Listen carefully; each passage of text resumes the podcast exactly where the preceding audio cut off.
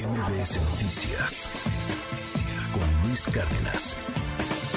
Esto lo adelantó aquí en MBS Noticias Diana Bernal desde hace poquito más de una semana.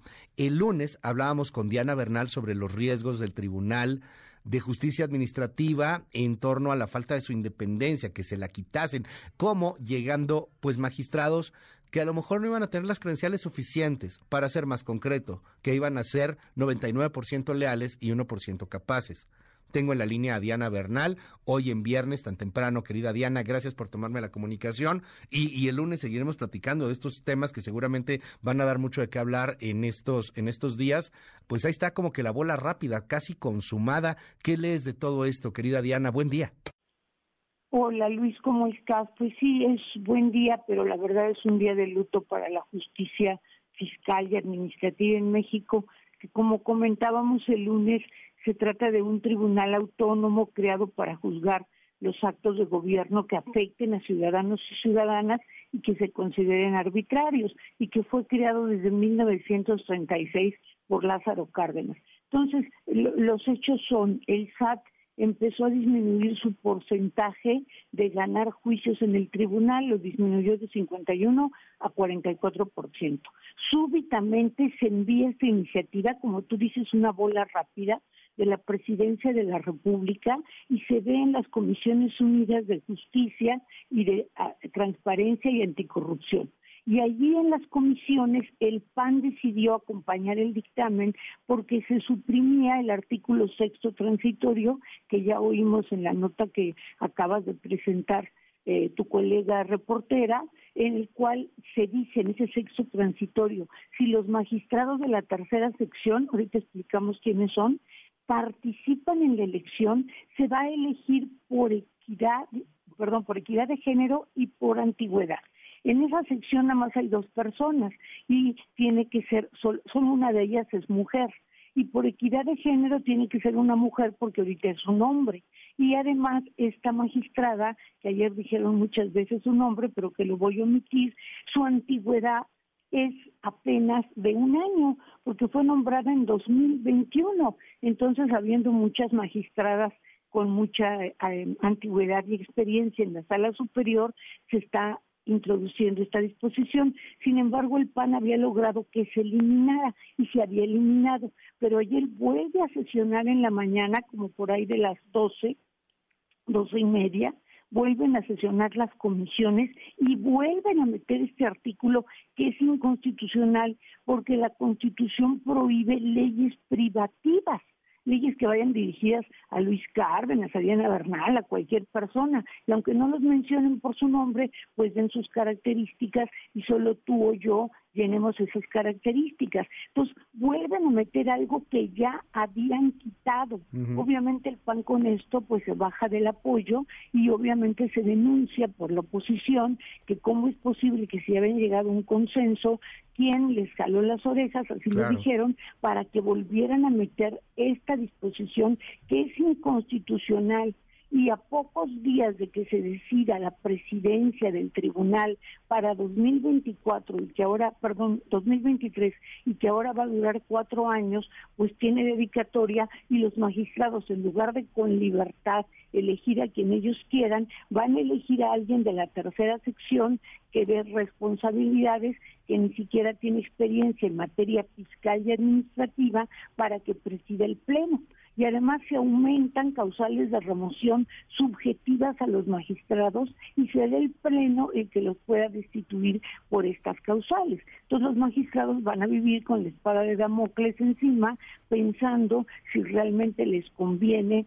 eh, hacer justicia, si en cualquier momento los pueden quitar de su cargo por criterios subjetivos. El debate fue, una pena, Luis, porque con todo respeto, pero los diputados de Morena y las diputadas se dedicaron simplemente pues a, presumir de que tienen la mayoría y de que el plan B era el plan que les permitía votar lo que ellos quisieran en leyes secundarias sin necesidad de la oposición. Pues es la que... oposición dio unas razones que no se escucharon, perdón. Pues sí, pues es que es que parecía que iba a pasar. O sea, digo, estaba, lo estamos viendo ahí, ojalá que hubiera negociaciones, ojalá hubiera parlamento, por eso se supone que existe, pero hoy lo que queda muy claro es una planadora, es que llegan con todo, es que pues a final de cuentas les dan a tole con el dedo, ¿eh? ¿Perdón? Lo grave además porque ya se había logrado el acuerdo, ya se había ah. visto y votado en comisiones que se iba a suprimir ese artículo que es una disposición especial para determinada persona y se vuelva a introducir pues lo que lo que han hecho lo que han hecho con lo que han hecho con todo Diana lo que han hecho con todo o sea lo que han hecho con, con las con en donde tienen el gran reflector lo han hecho no entonces en esto que, que todavía estaba medio abstruso que que es mucho para para especialistas y, y que parecía como esta bola rápida medio escondida porque hay muchos temas en la palestra pues pues no extraña que lo hayan hecho. Lo que preocupa es justamente también pues todo lo que nos dices esta esta cuestión de remoción por criterios subjetivos que corrígeme si me equivoco, es te puedo correr por lo que se me ocurra, ¿no? O sea, aguas donde votes de cierta manera porque te vas a la calle. Exactamente, porque además ahora el propio tribunal va a aplicar estas sanciones. Y otra cosa gravísima es que todos los magistrados de salas de primera instancia y magistradas que actualmente están en funciones, cuando concluya su nombramiento tendrían derecho a ser propuestos por otros 10 años. Eso también se quita y dice en un transitorio que todos los que actualmente están en funciones, cuando concluyan su periodo, se irán. Además, como comentábamos, el presidente dejó de nombrar magistrados y magistradas que iban terminando su periodo y actualmente hay 83 vacantes en el Tribunal de Justicia Administrativa, se disminuye la experiencia, o sea, te pueden mandar a una sala fiscal teniendo tu experiencia en responsabilidades de servidores públicos, lo cual no tiene nada que ver entonces se, quita la especialización en gran medida y con esto pues obviamente se va a disminuir la calidad de la justicia administrativa. Yo diría que se interviene al tribunal, se le merma su autonomía. Eso va a ser en perjuicio pues de todos los ciudadanos y ciudadanas que acuden a pedir justicia. Tan es así como un diputado de Morena que claramente lo dijo, que en el Tribunal Federal de Justicia Administrativa litigaban los contribuyentes evasores, los grandes intereses, los abogados de despachos fiscalistas y que ya eso se iba a parar porque hay que fortalecer la recaudación. Pues sí, pero el SAP, como tú decías, nadie es infalible. Por eso hay tribunales que son los que resuelven las controversias. Entonces es una noticia muy triste. Este, esperemos que en el Senado se pudiera pagar esto, porque la elección del titular de presidencia es a fines de, es a principios, primeros de enero, digamos. Y ahora con esto los magistrados están obligados a designar a la persona a Nayeli este, Telles, con determinado nombre. Nayeli Telles, si no me equivoco. Es Natalia, este, Natalia, Natalia Telles. perdóname, Natalia no tenemos nada contra ella. No, no, no, pero, es el traje a la medida. O sea, es, vamos a hacer un traje para Diana Bernal o para o, para Mayito o para quien sea, para que él sea el que entre o ella sea el que entre al, a un tribunal. Y ya lo hemos visto, en este país de repente se hacen leyes, no debería de ser, pero se hacen leyes a la medida. Como cuando se quería prorrogar el periodo del ministro presidente de Saldívar, por supuesto. igualito. La ley Saldívar. O sea, la persona que actualmente ocupe la presidencia podrá reelegirse o podrá o concluirá dos años después. Y que el pues mismo y que él mismo se bajó, que él mismo en, una cosa que yo creo que fue muy, muy, muy de aplaudir, dijo, oigan, ¿saben qué? No, esto no se puede, este, queda, queda muy mal. Pero, eh, digo, yo, yo eh, me, gustaría compartir la esperanza de que algo pase en el Senado. Ah, ojalá que la boca se me haga chicharrón, creo que la van a aprobar, o sea, así son, eh, pero me, me da una esperanza lo que decías, Diana, inconstitucional.